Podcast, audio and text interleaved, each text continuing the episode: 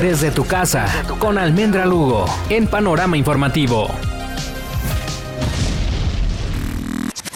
Mutaciones.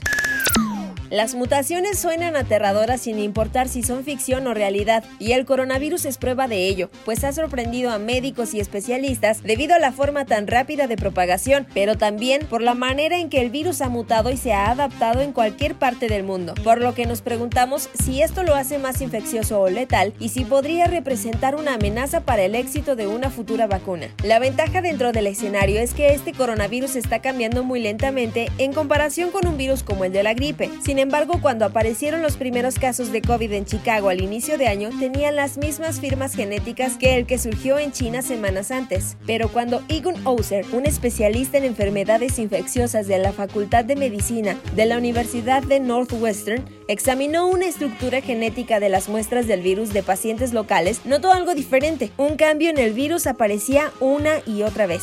Este cambio ha sido nombrado D614G, pero conocido más familiarmente por los científicos como G. Este es un cambio situado dentro de la proteína espiga, la estructura sobresaliente que le da al coronavirus su perfil en forma de corona y le permite ingresar a las células humanas. Apareció en algún momento después del brote inicial en Wuhan, probablemente después en Italia y ahora se ve hasta en un 97% de las muestras en todo el mundo. Al menos cuatro experimentos de laboratorio sugieren que la mutación hace que el virus sea más infeccioso, aunque ninguno de estos trabajos ha tenido una segunda revisión formal. La mutación no parece enfermar a las personas, pero a muchos científicos les preocupa que el virus sea más contagioso. Aunque la evidencia de esta mutación no está completa, no debe cambiar la forma en que pensamos sobre la COVID y su propagación. En cuanto a la mayoría de las vacunas, su desarrollo no se ve afectado, pues sus procedimientos se basan en una región diferente de la espiga del virus, lo que significa que todas pueden servir de una forma u otra. No hay duda de que los virus mutan, y por ello hay que estar muy pendiente de los cambios que pueda presentar la COVID-19.